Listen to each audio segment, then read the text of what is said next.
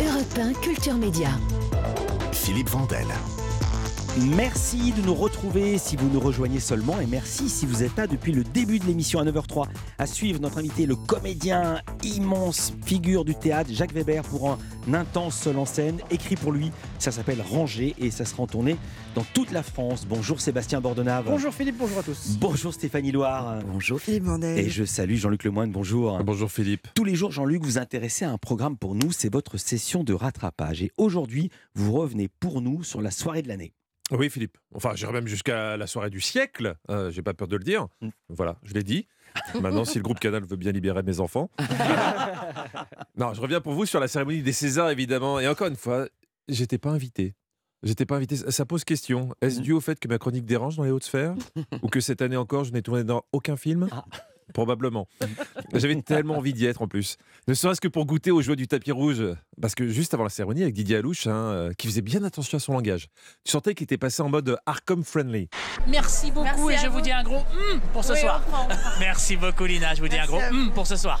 Merci. Bonne soirée. Je voulais juste vous féliciter, vous dire un gros hum pour ce soir et vous dire merci beaucoup. Merci infiniment. Bravo pour le film. À votre hum, on peut répondre que hum. Didier Alouche, le premier homme capable de s'auto-biper en direct. Euh, non, non, ça n'a rien de sexuel, Philippe. hein. Pas, pas la peine de sortir votre téléphone pour regarder. Et en même temps, je trouve ça beaucoup moins agressif que le traditionnel bip. Si, si les émissions de télé-réalité utilisaient Didier Alouche, ça serait beaucoup plus digeste. Sur la tête de ma mère, j'en ai plein. Ah non, J'en ai marre de ta vie. Eh, c'est bon, tu débarques ici, tu fous là. Il y a tout le monde qui essaye de bien vivre ici, et tu fous là. Didier Alouche qui était accompagné de Laurie Cholet-Vaz pour le tapis rouge exceptionnel. Un exercice difficile où tu te prends beaucoup de vent, hein, les, les tapis rouges, je ne sais pas si vous avez déjà testé. Alors la prochaine fois que vous voyez un chroniqueur de cinéma abandonné au bord d'un tapis rouge, adoptez-le. hein. Ils sont très affectueux et ne demandent rien d'autre qu'un peu de temps et de compagnie. Et surtout, soyez gentils avec elle ou lui. Ne lui répondez pas ça si vous pose une question. Qu'est-ce que vous auriez envie de lui dire ce soir à votre réalisatrice, Alice Diop? Bah, Peut-être que j'aurai l'occasion de le dire tout à l'heure, donc on va pas gâcher les mots maintenant. Bah, je ne vais pas gâcher les mots avec toi. Hein Ah oui, c'est C'est souvent ce que je pense quand je vous adresse la parole, Philippe. Mais je me prends sur moi car je suis un professionnel. Donc j'avais un œil sur Canal, mais j'avais surtout deux oreilles. Où ça Sur Europe 1. mais, mais euh, Anissa, heureusement qu'elle est là. hein. car c'était animé par l'homme qui travaille 25 heures par jour. Celui qui arrive toujours pendant ma chronique, mais ça va, c'est pas chiant. Olivier Benkemoun, hein, qui dès le début a dû faire plaisir à quelques auditrices. Olivier Benkemoun, nous allons vivre cette soirée en votre compagnie sur Europe 1, 48e cérémonie des Césars à l'Olympia. Bientôt 50, hein, Oui, c'est pas mal, hein, 50. c'est une vieille dame. Bah oui, Oh là 50 là, ans, c'est une vieille Olivier, dame. ça va pas, non va pas. Je pense que son texte m'a été soufflé par Yann Moix. Donc là, Olivier était entouré de journalistes ciné, hein, des vrais spécialistes. Et t'avais intérêt à connaître les films nommés, car quand il racontait les pitchs, euh, tu, tu pouvais croire que c'était une parodie des inconnus. Alors, de, de quoi ça parle, par exemple, celui-là? Qui raconte l'histoire d'un auteur qui revient dans, dans, dans sa ville, il mange beaucoup de pépitos et il va retrouver euh, Hmm. une une jeune fille qu'il a connue quand il était jeune et qu'il allait à la piscine. Non. Je vous C'est promets que c'est un vrai pitch. C'est un vrai pitch. C'est c'est un court-métrage, mais c'est un vrai pitch. Il, il paraît que ça a été racheté par les Américains. Ça sera réalisé par James Cameron. Ça s'appellera Pépitard. Tout en images de synthèse sur la planète des pépitos. Mais bon, comme c'est les Césars, j'avais surtout envie de tester votre culture cinématographique aujourd'hui. Et- voilà. Aïe, aïe, aïe, aïe, Faites-vous aïe. confiance. Il y avait Marie Giquel sur le tapis rouge qui a interrogé Benoît Magimel avant la cérémonie. Et très fataliste, il expliquait que, quoi qu'on fasse sur les cinq nommés, il n'y avait qu'un seul gagnant. Écoutez bien, je vous interroge après. De toute façon, il peut y avoir qu'un seul à la fin. Il n'en reste qu'un seul à la fin. Je sais pas d'où ça sort, mais il ne restera qu'un. il n'en restera qu'un. C'est qui? Alors voilà la question, Stéphanie et Sébastien, parce qu'Anissa et Philippe, vous avez déjà entendu cet Ouais. extrait vendredi. Ça sort d'où? Il ne peut en rester qu'un. Alors Stéphanie, une proposition. On a des propositions Non, ou pas pas du tout, débrouillez-vous. Oh euh, Si vous y connaissez un petit peu. Les bah, Trois Mousquetaires. C'est un film. Les Trois Mousquetaires, il ne peut en rester qu'un? Voilà, c'est bien. Non, Euh, un film avec euh, Belmondo. non, pas du tout. Eh ben, je vous laisse écouter la bonne réponse. Il ne restera qu'un. Il n'en restera qu'un. C'est qui? Ça vient d'où? C'est l'île de la tentation. Eh ben voilà, voilà. Ah bah, sur les histoires de Pépito, il y a du monde, mais sur la référence un peu popus, c'est plus flou. Alors, si vous aimez le cinéma quand même, je vous conseille Highlander. Highlander, il ne peut en rester qu'un. Et si vraiment votre vie c'est la télé, je vous conseille le plus récent Colanta. Au départ, ils sont 20, à la fin, il n'en reste qu'un. C'était pas l'idée de la tentation du tout. hein. Après, c'est difficile, c'est un exercice sans filet, le tapis rouge en direct. Autre exemple, quand Marie parlait de son rôle à Adèle Hersakopoulos. Son, son mantra sur Tinder, c'est Carpe Diem. Est-ce que c'est un mantra qui vous parle dans la vie? Ça veut dire quoi déjà, Carpe Diem? Carpe Diem, ça veut dire. euh, C'est l'île de la tentation. C'est la réponse universelle. Euh, Bon, j'ai un peu triché, j'ai un peu triché. Ah oui. Après, Marie a préféré être dans le feel good avec ses invités, notamment la réalisatrice Alice Diop, qu'elle tenait à féliciter. Et en plus, vous vous préparez aux Oscars après. Ah non, vous avez pas suivi Euh, Non, j'ai pas été dans les 5. Non, non, j'ai fait un beau parcours, mais je me suis arrêtée il y a un mois. Bon, en tout cas, on vous souhaite merde. On vous souhaite merde. Elle va jusqu'au bout. alors, je pense qu'elle voulait dire, euh, on, on- hmm, hein, comme dirait Didier Alouche. Alors, hmm, à tous. Voilà, merci beaucoup Jean-Luc Lemoyne. À demain, vous serez en spectacle ce vendredi à Saverne en Alsace et puis on vous retrouve évidemment tous les jours dans Historiquement Vôtre de 16h à 18h avec l'ami Stéphane Bern sur Europe 1. Stéphanie Loire, votre Oui, indispensable aujourd'hui. Aujourd'hui, je vous présente euh, la reine de l'hyper-pop. Elle est américaine, elle s'appelle Caroline Polachek. Et on va rendre hommage aussi à une figure du rock alternatif qui nous quittait ce week-end. Sébastien Bornonave, j'ai la même question. 272 pages, c'est ce qu'il faut en BD pour revivre 60 ans de pop culture britannique. Il va y avoir de la musique, de- du ciné, de la, de la télé, des people. Messieurs les Anglais, on a tant de choses en commun. Vous écoutez Culture Média et Philippe Vandel place à votre invité culture jusqu'à 11h. Bonjour Jacques Weber. Bonjour. Comédien prolixe, prolifique au cinéma, vous êtes tourné sous la direction de Costa Gavras, Luis Buñuel, Molinaro, Granier de Fer et même Alain Chabat au théâtre, c'est tout aussi impressionnant. Vous avez joué avec Planchon, Savary, Jean-Luc Barrault. Après avoir refusé d'entrer à la Comédie Française, vous étiez venu nous parler il y a trois saisons d'une pièce hors norme, ça s'appelait Architecture, c'était au Bouffe du Nord déjà, avec Emmanuel Béard, Anne Brochet, Denis Podalides, Stanislas Nordet. Pourquoi j'en parle? Car c'était une pièce signée Pascal Rambert, qui est l'auteur francophone le plus joué dans le monde. Et là, vous récidivez avec un texte du même Pascal Rambert, ça s'appelle Ranger, seul en scène, qu'il a écrit pour vous. Ce spectacle a une histoire. Racontez comment ça s'est fait ce projet? Oui, oui ben, c'était un, désir mutuel qui venait de très loin, puisque on a, euh, comment j'ai connu Pascal euh, tout débutant, tout jeune, et puis après je l'ai retrouvé bien longtemps après, comme ça se passe souvent dans notre métier, avec des grands abandons, des grands oublis. Et puis on s'est retrouvé dans l'architecture, et il y avait un désir mutuel de, retravailler ensemble. Et donc il m'a dit, ben, je vais t'écrire une pièce pour toi. Ce qu'il fait d'ailleurs la plupart du temps lorsqu'il euh, aime les acteurs. Et c'est comme ça qu'il travaille. Mais je ne savais pas du tout de quoi il retournerait. Donc on a Ah bon? commencé à discuter, on discutait, on discutait, on discutait.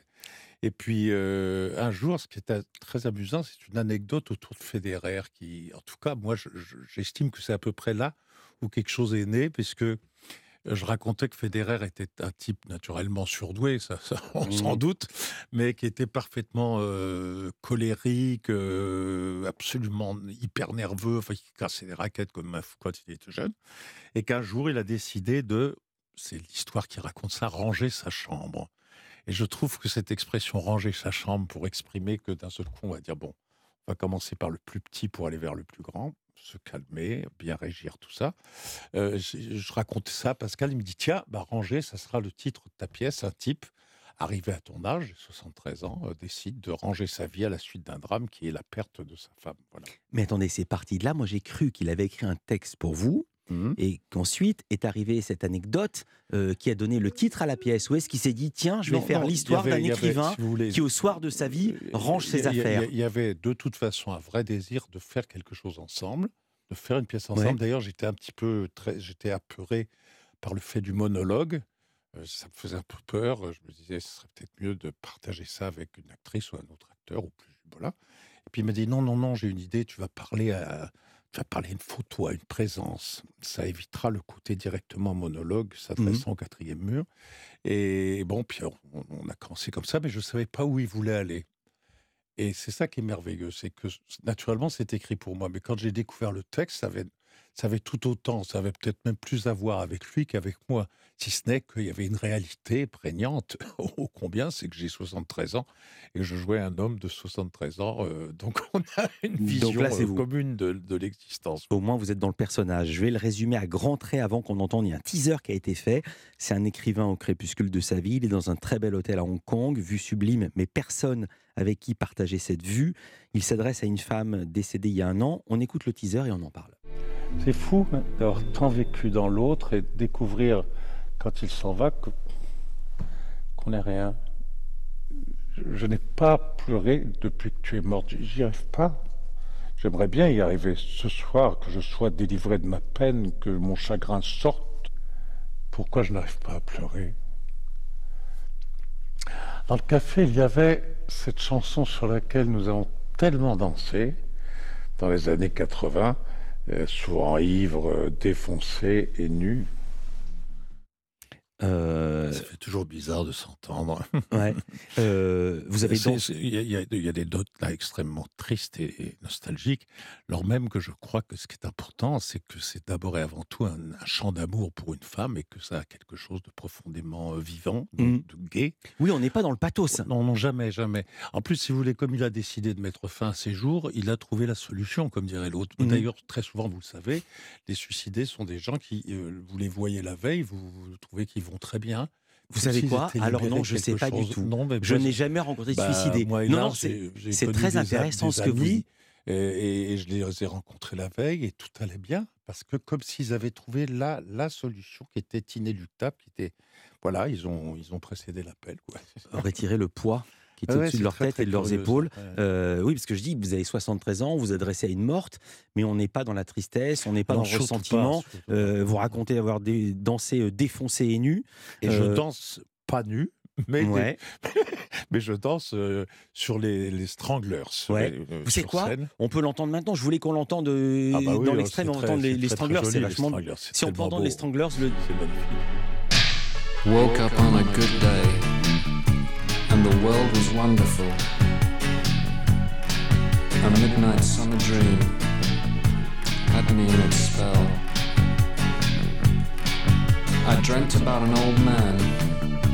He sat and watched the rain all night. He couldn't sleep a wink as all the drops fell. Évidemment, on oublie, on que les gens de 70 ans avaient 30 ans dans les années 80. Vous écoutiez les Stranglers à l'époque? Euh, non, franchement, non. Moi, Ah. j'étais plutôt euh, euh, Barbara, Ouais. Jacques Brel, Georges Brassens, etc. J'étais pas très, je connaissais, j'étais pas branché ou chébran, comme on disait à l'époque, voilà. Euh, vous avez aimé boire, vous avez aimé vous droguer ensemble. On en parle juste après ça. On marque une courte pause. Jacques Weber, évidemment, c'est pas vous, c'est le personnage. Évidemment, c'est ça qui est intéressant dans les pièces de théâtre. ça peut être moi, ça. Ah, ça peut être être moi. vous. Culture Média continue à tout de suite. Jusqu'à 11h Culture Média avec Philippe Vandel et votre invité Philippe, le grand comédien Jacques Weber à l'affiche de la pièce Rangée. C'est un seul en scène, ça sera en tournée dans toute la France après avoir triomphé euh, d'abord au théâtre à Paris. Euh, vous adressez à une femme, vous regardez une photographie, vous lui dites Nous avons adoré boire ensemble, nous avons adoré nous droguer ensemble, mais à chaque verre de whisky, à chaque ligne d'héroïne, j'ai toujours senti la revanche en toi. Quelle revanche? Euh, D'après ce qu'il dit après, c'est qu'elle a eu tout simplement une enfance extraordinairement difficile où visiblement elle a été battue par un de ses proches, Mmh. peut-être son père ou peut-être voilà. Donc, euh, mais et de toute façon, je pense qu'il y a toujours euh, que, que qui que nous soyons euh, une revanche entre guillemets, entre grosses ou petites guillemets, sur sur ce qu'a été l'enfance, sur ce qu'a été notre enfance. Il y a toujours des des douleurs inexplicables ou inexpliquées sur l'enfance. Vous prenez une revanche Vous prenez vous-même On une revanche, sur Moi, votre je enfant sais que- moi, en, je- en je faisant ce pourrais bien que je métier une revanche en faisant ce métier. Alors, elle est d'un ordre, euh, elle est peut-être le fait qu'on ne me considérait pas. J'étais très mauvais élève. Mmh. Euh, voilà, j'étais pas du tout, j'avais pas trouvé ma voie, comme on dit bêtement. Et puis, une fois que je l'ai trouvée, ben, j'ai été accepté, adopté. Mais ça reste là, ça reste là, ce, ce truc, ce truc qui grince entre vos parents, votre milieu et vous-même, quoi. Voilà. Euh, c'est drôle parce que justement, le comédien que vous incarnez, l'écrivain que vous incarnez, il a des honneurs, il a un prix. Euh, en même temps, il se met à distance de ce prix, il sait euh, euh, ce que valent ces choses-là. C'est une mise en scène de Pascal Rambert, qui lui-même a écrit le texte. Comment décrire le plateau, qui est absolument magnifique C'est une chambre d'hôtel, mais c'est en même temps une capsule spatiale. On pourrait Oui, se croire dans bah, Cosmos il 99. s'est- Il s'est directement inspiré de, de- nombreux voyages qu'il a fait, parce qu'il a été, il a été joué dans le monde entier. Et c'est vrai que quand vous allez à Séoul, ça m'est arrivé à Hong Kong, vous avez souvent des, des espèces d'hôtels comme ça, absolument nickel, mais glacial, mais Mmh. glacial.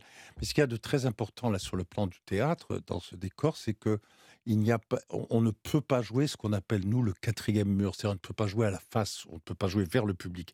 On est littéralement enfermé dans cette boîte, d'ailleurs, il y a des comment il y a des, des espèces de colonnes en, en métal Oui, oui. sur le devant, sur le quatrième mur, ce qui fait qu'on on a l'impression. J'ai vu, c'est comme si on était on à l'extérieur. Je vais décrire pour les gens Voilà, qui ne l'ont pas vu. C'est comme si on était à l'extérieur sur un drone en train de voir un type dans une chambre d'hôtel, mais tout en voyant la vitre. Exactement, On voit les vitres, on voit l'huisserie. Voilà, on c'est exactement ça. Et ça, ça c'est un. C'est c'est assez peu fréquent au théâtre et c'est très très agréable pour, pour, pour l'interprétation. Pascal Rambert l'a écrit pour vous ce texte, on l'a dit. Qu'est-ce qu'il y a de vous dans ce personnage d'écrivain? D'abord, votre femme est toujours de ce monde. Oui, ça c'est très très important. Non Heureusement. Mais oui, non, mais oui, oui, oui, ça bien a sûr. une inspiration fait, comme celle-ci. On, va le dire que les gens Non, ne s'inquiètent euh, pas pour vous. bah, la, la- la chose, c'est ce que je vous ai dit, c'est que bah, à 73 ans, euh, on a quand même une façon, hein, on a quand même une tentation de faire le point, euh, Ouais. à peu près tous les jours d'ailleurs. Est-ce que vous avez rangé votre chambre pour reprendre l'allégorie J'essaie, Ouais. c'est toujours autant le bordel, même peut-être de plus en plus, parce que Non, mais dans votre tête, est-ce que vous avez mis les affaires en ordre, Jacques Weber? Je, je, je, je- je crois ah, sur le plan du jeu, si voilà, je pense que je joue mieux que lorsque j'étais plus jeune. C'est marrant, j'ai entendu l'immense Jean-Louis Trintignant dire la même chose. Dire je n'étais pas très bien étant jeune, et puis ça s'est amélioré avec le temps. Ça m'a beaucoup touché. Et je pense, oui, dans ce sens-là, j'ai euh, comment, oui, j'ai rangé un petit peu le fait de d'interpréter. Il y a quelque chose qui s'est assagi, qui va mieux. Il y a une sorte de sérénité, de calme sur scène que je n'avais pas avant. Mais ça, c'est c'est comme les gens qui font du cheval, c'est les heures de selle qui comptent. Moi, c'est les heures de scène hein, qui comptent. Voilà. Mais sinon, dans, non, sinon, je reste dans un bordel absolument formidable que je revendique. D'ailleurs, c'est très très bien. C'était ma question. Il y a un moment très fort quand vous, quand vous expliquez que vous êtes devenu invisible aux yeux des jeunes et jolies femmes. Ah, ça, c'est un moment, ça m'a rappelé une lecture qui m'avait foudroyé euh, quand j'avais 60, 65 ans. Euh, C'était au- au-delà de cette limite. Votre ticket n'est plus- n'est plus valable. Romain Gary. Bah, c'est ça, c'est ça le sujet. Et c'est tout à fait, et la façon dont l'écrit euh, Pascal Rambert, c'est vraiment tout à fait bouleversant, car c'est vrai, du jour au lendemain, voilà, vous êtes habitué au regard féminin, à cette espèce de, séduction qui rôde, qui frôle, qui s'ouvrira ou non, ou se refermera très vite, mais toujours est-il que c'est là, c'est palpitant. Et puis d'un seul coup, vous voyez qu'il y a un regard, que ça regarde, mais que rien ne se passe. Tout est fini, tout est passé ailleurs. Et ça, c'est quelque chose de euh, bon qui au début est très difficile à accepter. Ça marque le troisième temps de l'existence, quoi. Et c'est pour les femmes. Puisque je regarde Madame, euh, pour les femmes, c'est presque encore plus terrible parce que, hélas, pour plein de raisons conjoncturelles, culturelles, sociales, etc., ça se passe plus tôt. Et Ouais. c'est assez redoutable. C'est c'est absolument, euh, comment on dit, injuste. Voilà. Mhm. Et Il y a une blague absolument horrible, euh, plutôt un mot d'esprit, qui est pas vraiment de l'esprit, qu'on dit sur le cinéma français. Vous connaissez Que deviennent les actrices françaises après 50 ans? Quel tour de magie font les actrices françaises après 50 ans? Je sais pas. Elles disparaissent. Oh là, Mais c'est horrible. Et c'est ce qui se raconte dans, dans- dans- dans le milieu du cinéma. Et c'est exactement l'illustration de ce que vous dit Jacques Weber. C'est écrit comme ceci par Rambert, un, gouffre, un gouffre infranchissable qui s'appelle l'âge. Et J'étais devenu une chose invisible, un corps âgé sur lequel on pouvait au mieux porter un regard attendri, comme on le fait aux enfants. Ben voilà, exactement. Euh, il dit aussi Je quitte un monde pire que celui dans lequel je suis né. Vous pensez la même chose? Ah oui, totalement. Euh, quoi qu'on était moins informé sur le monde dans lequel on était euh, Mm. lorsque j'étais plus jeune, là, là, il y a une surinformation, mais qui participe au grand désordre, au grand bordel. Comment voulez-vous être rangé dans un monde qui, qui l'est de moins en moins, qui est même dans... On est... Oui, c'est catastrophique. On est dans quelque chose d'absolument gravissime. On va rester sur cette belle note d'espoir. Oui. Culture Média continue, Anissa. Jacques Weber, vous allez partir en tournée avec ce seul en scène rangé, mais vous avez joué au Bouffe du Nord. Les Bouffes du Nord, c'est pas très loin de Pigalle. Et justement, Pigalle, il en sera question dans le premier indispensable de Stéphanie Loire avec un hommage musical. À tout de suite sur Europe 1. Europe 1. Culture Média sur Europe 1 avec votre invité Philippe Vandel. Jacques Weber à l'affiche de la pièce Seul en scène rangée qui part en tournée partout en France. Qui part en tournée en musique, c'est les Stranglers qu'on réentend Midnight Summer Dream.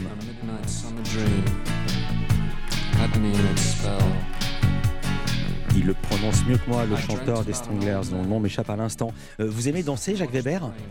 Ah oui, oui, oui, j'adore. Il paraît que je danse pas mal. Mais oui, mais oui. Hein J'avais lu les papiers. Tout va bien. J'ai lu les papiers qui disaient il danse très très bien, avec Ah une bon délicatesse certaine, et j'ai vu ça. Euh, vous dansez habillé. Oui, oui, oui, oui, oui. Alors c'est très drôle ce que vous me dites parce que dans, dans le, dans le, le texte, le premier. Vous savez quoi? Ça va être ma question. Ben voilà C'était marqué semaine nue.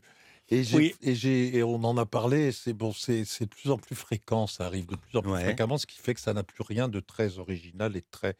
Il faut vraiment que c'est un sens euh, réellement fort pour que ça soit bien sur le plan dramaturgique. Mm. Là, ça me semblait pas euh, tout à fait nécessaire. Ça ne me gêne pas, hein, ça m'est déjà arrivé d'être euh, sur scène, ça me gêne pas du tout. Mais là, je trouvais que c'était pas nécessaire, que ça, c'était pléonasmique. Quoi.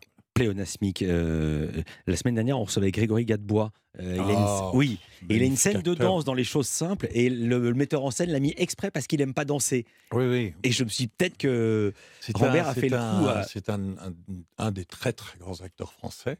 Mais ce qui est magnifique, c'est qu'il a, une- c'est ce qui fait sa force, c'est sa timidité en fait. Moi, je l'ai mis en scène dans la Musica 2, Ouais. et c'est- magnifique de travailler avec un acteur comme ça. Mais c'est vrai qu'il a une, une carapace de timidité. Pour le faire danser, il faut être costaud. Hein. Bah là, il était obligé. Et surtout, il était salarié, peut-être. bah. c'est ça.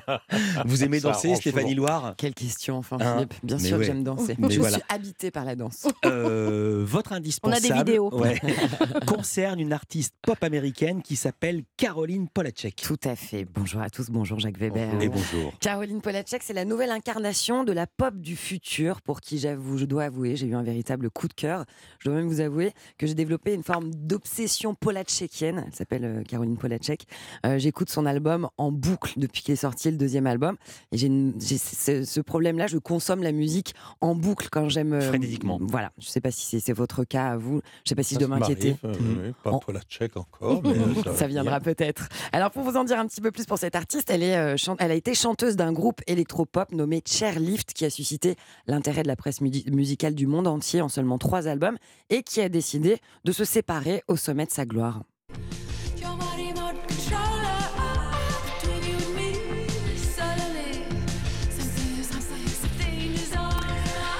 Voilà, ça sonnait de la sorte. Chairlift, et en 2019, Caroline Polachek, elle publie Pang, son premier album solo. Euh, elle devient l'une des musiciennes américaines les plus en vue de son époque, après qui tout le monde se met à, courir pour duettiser.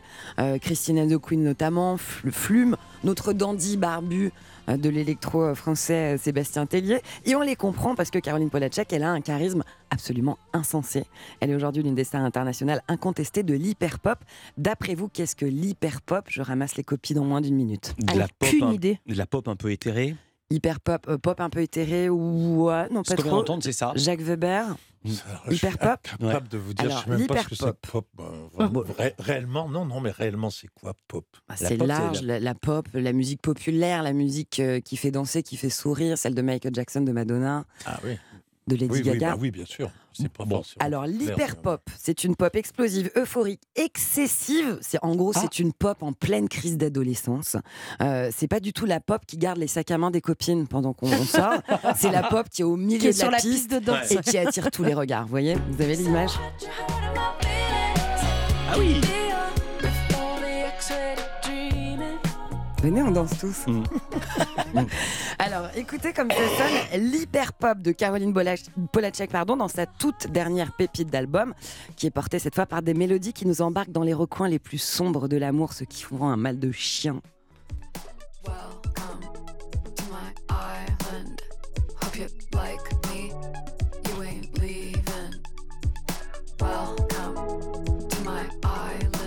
Ce que j'aime chez Polachek, moi, c'est qu'elle n'est jamais là où on l'attend sur le single d'après. C'est-à-dire qu'elle ne s'autorise euh, aucun changement, aucun, aucune fantaisie, par exemple, sur le morceau Blood and Butter sur ce même album.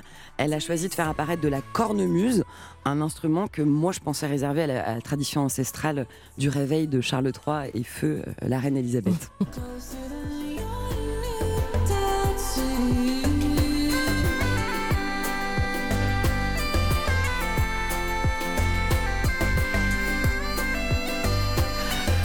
Caroline Polachek, elle est en pleine tournée européenne. Elle est passée par euh, la prestigieuse salle Playel euh, Ah dans la capitale parisienne le 18 février dernier. Elle sera notamment en Belgique, à Antwerp ce soir. Je ne sais pas si j'ai pas écorché le nom de cette ville. Je m'en excuse auprès des Belges. on- je crois que c'est Anvers aussi. Anvers. Euh, je- mais je suis pas sûr. Je crois qu'Anvers c'est le nom, mais je suis pas certain. Un mot sur une figure du rock décédée ce week-end. François Hadji Lazaro, fondateur. Vous l'avez connu, Jacques hein Ah, je l'ai pas connu personnellement. Ouais. mais On connaît l'artiste, fondateur des groupes Pigalle et, et les Garçons Bouchés. Il nous quittait samedi à l'âge de 66 ans. Un petit retour euh, dans la salle du bar tabac de la rue des Martyrs. Dans la salle du bar tabac de la rue des Martyrs. Y a des filles de nuit qui attendent le jour en vendant du plaisir. Y a des ivrognes qui s'épanchent au bar, qui glissent lentement le long du comptoir par terre. La salle du bar tabac, elle a perdu l'un de ses grands conteurs. hein. C'était une figure emblématique du rock euh, alternatif, du punk rock français. Il a aussi été acteur et producteur de musique. Pensez pour lui. Et l'idée que la musique rend éternelle, j'aime aussi cette idée. Voilà, et on va passer le week-end à écouter de l'hyperpop. Merci beaucoup Stéphanie. Tous les samedis, tous les dimanches de 16h à 17h, vous êtes aux commandes de musique sur Europe 1. Et tous les matins sur Europe 1, vous pouvez commencer la journée en riant avec euh, la plume piquante de Gaspard Proust qui vous fait voir l'actualité autrement. Écoutez. Nicolas Meyer-Rossignol cumule sur son CV école normale, Stanford, les mines. Vous voyez, beau Ah oui, parcours, hein. Ouais, Tout ça pour faire quoi? Premier secrétaire du PS. Putain, mais Évidemment. qui a mis le coup de volant, Nicolas? Je veux dire Voilà, les invités reçus par Gaspard Proust, c'est tous les mardis, mercredis, jeudi, juste après le journal de 8h30. Et dans un instant, restez avec nous sur Europe 1 dans Culture Média. Un autre coupable de distribution de bonne humeur, Sébastien Bordenave. Et son coup de cœur, BD. Europe Culture Média sur Europe 1 avec Philippe Vandel et Philippe, votre invité, Jacques Weber. Mon invité, c'est Jacques Weber, mais l'indispensable de maintenant, c'est Sébastien Bordona. Vous êtes un grand lecteur, Jacques Weber. Est-ce que vous lisez, en plus des textes, des textes sacrés ou non, de la BD Ah oui, oui, des- je lis des- beaucoup. La BD, par contre, non, hélas. Et ça, j'aimerais bien m'y mettre, mais j'ai du mal. J'aime beaucoup Je ce hélas. resté- je suis resté à la BD belge. Ouais. Et je trouve ça complètement crétin parce qu'il y a des gens qui, visiblement, ont un talent absolument fou, désormais, dans la, dans la BD. Mais je connais pas bien du tout. Enfin, je connais pas du tout, en fait. Voilà. Alors là, c'est pas tout Je à fait de la BD. Euh, c'est un album illustré qui s'appelle le Britpop, donc Brit- le Britbook, pardon. Le concept dessiné 60 ans de pop culture britannique en 272 pages seulement. J'imagine, quoi que je sais pas s'il y a les Stranglers dedans. Ça commence quand? Ça s'arrête quand, Sébastien? Bon alors, le dernier dessin, en fait, c'est la bonne tête du roi euh, Charles III avec ses grandes oreilles et ses pommettes bien rouges. J'ai choisi de vous parler de ce Britbook parce qu'il il est rempli de caricatures géniales et parce que c'est fou, comme la culture des Anglais, c'est aussi un peu la nôtre. La BD commence en 1962 avec James Bond. Albert Broccoli et Harry Salzman tentent l'adaptation au cinéma d'un petit roman d'espionnage hein, avec un tout petit budget. Du coup, eh ben, ils prennent euh, deux inconnus, Ursula Andress et un Écossais qui a été candidat au concours de Mister Universe, un certain Sean Connery. La musique a été composée, eh ben, non pas par John Barry, on l'entend souvent, John Barry. John Barry n'est que arrangeur. Le compositeur, en fait, c'est Monty Norman. Il a repris un truc qu'il avait lui-même proposé pour une comédie musicale quelques années avant, qui finalement tombait à l'eau, puis il l'a ressorti. Ça s'appelait Good Thing, Bad Things. Écoutez.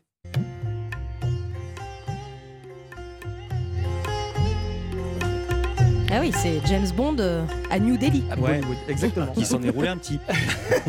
Alors Monty Norman, il est mort l'année dernière à 94 ans. Quant à, quant à John Barry, il est en fait aussi, aussi co-auteur parce que John Barry, il avait coécrit deux ans auparavant un titre et vous allez voir, ça fait référence aussi à James Bond. Ça s'appelle ça s'appelle Pour Me, Pour euh, pour un chanteur qui s'appelait Adam Face. Écoutez.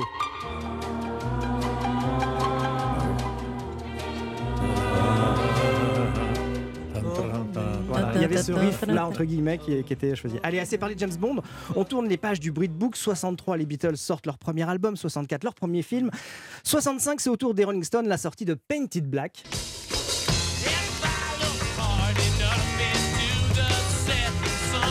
Chanson des Rolling Stones, elle sort sans virgule dans le titre. Sans qu'on sache vraiment pourquoi, au dernier moment, le manager, il en met une de virgule. Alors ça veut plus dire peint ça en noir, painted virgule black, mais peint ça noir, un peu comme une injonction euh, raciste euh, dominante. Voilà. Ah. Peint- oui, voilà, peint ça noir. Oh là là. Donc du coup, euh, scandale. Allez, vite tournons les pages du Britbook. 75, c'est la sortie du film Monty Python Sacré Graal. L'acteur Rowan Atkinson, futur Mr Bean, a 20 ans. Il est à Oxford avec Tony Blair. 1978, une Anglaise de 18 ans lit le roman Wuthering Heights de Emily Brontë.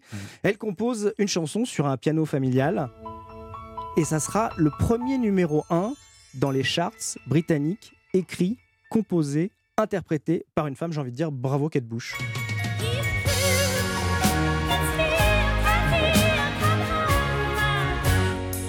Allez, viennent les années 80, euh, toujours dans ce Britbook qui, moi, il a 20 ans avec son Kids in America. Phil Collins chante In the Air Tonight avec un break de batterie à la troisième minute et combien de seconde, Stéphanie 16e, bravo, bravo, bravo. 1985, Monet Penny joue une dernière fois dans un James Bond. 86, La Vache Folle touche en premier le cheptel bovin. 184 588 animaux malades sont abattus. 1987, ça va beaucoup mieux grâce à Rick Astley.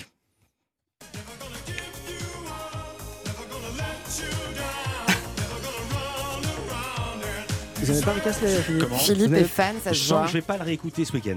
Alors, est-ce que, Je vous, sais pas pourquoi. est-ce que vous connaissez, Philippe, le Rick Rolling? Parce que 25 ans après Rick Astley, il y a la, la, la vanne, la mode du Rick Rolling. En fait, ça consiste à envoyer un mail en disant euh, Tiens, regarde, je t'ai envoyé les derniers résultats comptables, clique, et paf, en fait, clique, on se fait avoir, on tombe sur le clip de Rick Astley. En fait, même la maison, même la Maison Blanche d'Obama avait Ça, fait ça. drôle. Vous avez mis un lien avec euh, Rick Astley. Le principe, c'est de faire venir Rick Astley quand, quand on s'y attend le moins. Même le groupe de rock Foo Fighters le font venir sur une reprise de Nirvana. Rick Astley, écoutez ce que ça, c'est du son live, écoutez ce que ça fait.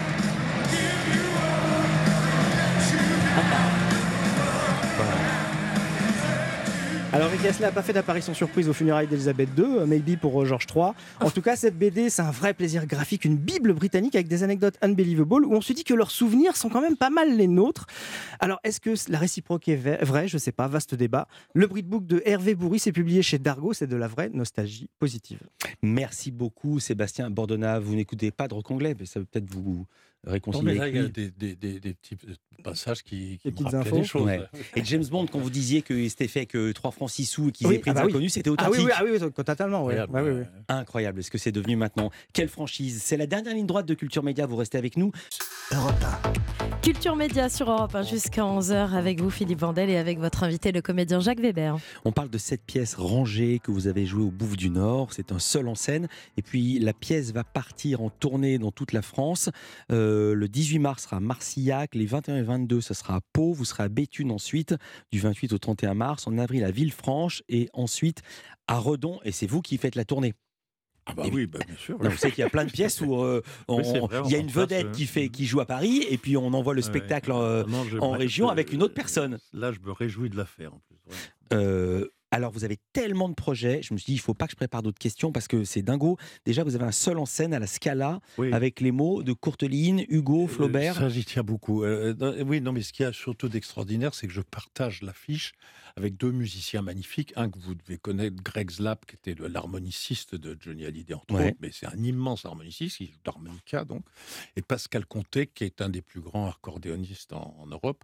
Et réellement, de partager avec eux, eux improvisent complètement, mais vraiment restent libres. Et moi, je, je fouille dans mes mémoires. Parfois, je change les textes selon les jours. Euh, j'en lis, j'en donne, j'en joue, j'en improvise. euh, mais tout ça, euh, comme dans un bistrot avec deux musiciens magnifiques. Ça se passe à la Scala. Et ce qui lit tous ces textes, c'est quoi À part que c'est Jacques Weber qui tient la boutique. Ce qui lit ces textes, c'est tout simplement le coup de foudre. Comme vous connaissez l'histoire du coup de foudre, vous croyez au coup de foudre? Non, pas du tout. Alors, vous me permettrez de rester encore un peu. Donc, je me suis attardé, je me suis attardé à Je ces textes. pas, c'est ouais, est magnifique. Et je me suis attardé à ces textes, et, et- et c'est ça qui les lit. Mais parce que je trouve ça très intéressant, justement, de ne pas être trop thématique. Le, le nombre de fois où on passe euh, euh, d'un sujet à un autre dans la conversation d'une journée, c'est absolument hallucinant. On, on- on- on recherche le lien qu'il y a. Il n'y en a pas réellement, en tout cas pas, pas dans un premier plan. Quoi. Voilà. Et c'est comme ça que ça se passe. Et c'est bourré de, oui, d'émotions, de rire, de. Voilà. Enfin, euh, quand on dit ça, on a l'impression de vendre son truc, mais, mais c'est vrai. Là, Ah, c'est moi qui vous ai lancé, donc Bah je vais voilà, pas vous le reprocher. C'est moi qui avais envie Alors, que vous vendiez votre truc. raconter tout, Euh, non, hein. non, non, non, parce que je veux, je veux aussi connaître votre version du mariage de Figaro que vous allez diriger Oui, pour la télévision. comme je l'ai, vous savez peut-être que j'ai déjà fait pendant le Covid, j'ai eu cette idée de, de, de- de travailler le théâtre, mais d'une autre façon, c'est-à-dire reprendre finalement ce qui se faisait au but de show. On, Ouais. on répète un mois et on tourne en quatre jours. C'était là où il y avait le Cyrano avec Morel Bah ouais, il y Avec avait le Cyrano Morel. avec Morel, il y a eu le Oncle Vania avec Martouret et Morello également. Il y a eu euh, Podalides et moi sur euh, la première scène du Misanthrope. Et là, on fait. Alors là, je suis fou de joie parce que j'ai aussi des acteurs encore une fois extraordinaires. Euh, donc c'est une version très resserrée autour des protagonistes principaux du mariage de Figaro. C'est Emmanuel Berco qui joue la comtesse, Laurence Stocker qui joue Almaviva, Sébastien Poudrou, tout ça de la comédie française, Stocker et Poudrou, euh, qui joue Figaro, et la nou- cette jeune fille qui, qui, à mon avis, va faire un truc énorme, euh, Céleste Brunkel, qui était la petite qui jouait dans Thérapie, vous savez, Oui. Thérapie Oui. numéro 1, et qui, à mon avis, est quelqu'un d'absolument surdoué et magnifique. Et vous étiez en thérapie Donc, voilà. numéro 2, si je me souviens bien. Euh, moi, j'étais dans thérapie numéro 2. Moi, j'étais Voilà. le, le- le- Je me trompe le pas. vieux PDG malheureux. Voilà. Euh, voilà. encore un projet, une mise en scène, c'est Rue Blas, Oui. au Théâtre de Paris. J'en parle parce que là, vous êtes attendu là-dessus. Mais Alors non, c'est plus au théâtre de Paris, c'est au théâtre Marigny finalement. Ce et qui est important, c'est que c'est avec Cadmerade. Oui, là, en revanche, on n'attendait pas cet alliage. c'est- formidable parce que je ne le connaissais pas bien et je suis tombé sur un type extraordinairement ouvert et sympathique et qui a, qui a d'évidence l'aura populaire. Enfin, c'est formidable. Il Mhm. sera magnifique dans César de Bazin. Il a commencé avec ça d'ailleurs. Il- C'est comme ça que je l'ai su qu'il pourrait jouer dans César. C'est qu'il a, dans le cours d'art dramatique, il faisait ça, il faisait rire tous ses copains. Et puis, euh, il y a celle qui jouait en Clevania avec moi, Stéphane Caillard, qui, devient- qui vient de faire le biopic de Florence Artaud et qui est une actrice, euh, à, mes yeux, très rare. Un jeune type que vous allez découvrir, Basile Larry, que les gens connaissent, soit, et ma pomme, euh, Qu'on connaît. ma pomme qui reprend du, du- voilà, qui reprend du service dans le rôle de Don Saluste. Mm. Et c'est au théâtre Marigny, et ça, je suis, je suis fou de joie parce que c'est vraiment un lieu euh, magnifique. Et il y a un livre aussi qui sort. Et il y a Alors le là, le livre- titre, c'est le bon ou pas? C'est quoi le titre? Le titre, c'est on, on ne dit jamais assez aux gens euh, qu'on les aime. C'est tiré parce que j'ai écouté une chanson. C'est une de- chanson de Chédid. que je trouve bien absolument sûr. magnifique. Je On dit jamais assez aux gens qu'on aime Et qu'on ça, les aime. ça m'a bouleversé et je ne savais pas. On me demandait d'écrire, de réécrire à tout prix parce que j'avais écrit déjà pas mal de choses. Et j'ai dit bah tiens, je vais m'amuser à parler comme ça des, des gens sans ordre thématique, sans Alors ordre là, précis? je vais vous dire ce que j'en sais et vous allez compléter parce que quand même, je ne m'attendais pas à ça. C'est dans le JDD le 29 janvier. Une galerie de portraits de personnalités chères à son cœur. Donc c'est votre cœur, Jacques Weber, Mhm. parmi lesquels Deneuve, Depardieu, Jacques Villeray, Grâce de Monaco, son frère Bernard ou alors Nénette. Le célèbre Ah, c'est Jardin des Plantes. du jardin des plantes. Mais Non, oui, attendez. c'est la grand-mère du monde. C'est une, c'est un orang-outan absolument. C'est une grand-mère punk. Les orang-outans sont un peu avec orange, comme ça. Et, et j'ai eu la chance extraordinaire qu'une vétérinaire formidable euh, me, me- me- me- m'aide à aller voir par le, par le côté vétérinaire.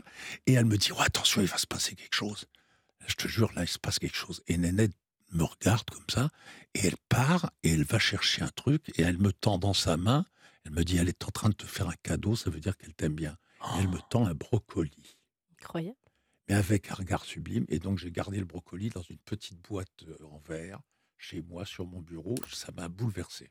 Ça sera au 8 mai dans les librairies, publié aux éditions de l'Observatoire. On ne dit jamais aux gens qu'on les aime. C'est signé Jacques Jamais Weber. assez aux gens Jamais assez aux gens qu'on les aime. Jacques Weber est notre, notre- était notre invité. Ça s'appelle Ranger. C'est en tournée dans toute la France. J'ai l'impression qu'on va encore vous réinviter et on en est ravis. Merci bah, Jacques voilà. d'avoir été avec nous. Nous, on se retrouve demain à 9h pour Culture Média. On sera avec le camarade Stéphane Bern qui va présenter les victoires de la musique classique. Ce sera à vivre ce mercredi en direct sur la 3. Et puis tiens, musique et 3, Mickey 3D qui revient après 7 ans d'absence pour un nouvel album. Ça s'appelle Nous étions humains. Juste après le flash sur Europe 1, vous allez retrouver Julia Vignali et Mélanie Gomez avec l'émission Bien fait pour vous. D'abord, je vous salue et ensuite je vous demande le programme du jour. Bonjour Philippe. Bonjour Philippe. Eh bien aujourd'hui nous allons parler de nous. Bah oui, nous, nous les femmes, euh, parce que parfois dans l'histoire nous avons été oubliés. Vous savez qu'il y a des grandes philosophes dont on ne connaît même pas le nom. Nous allons parler du matrimoine.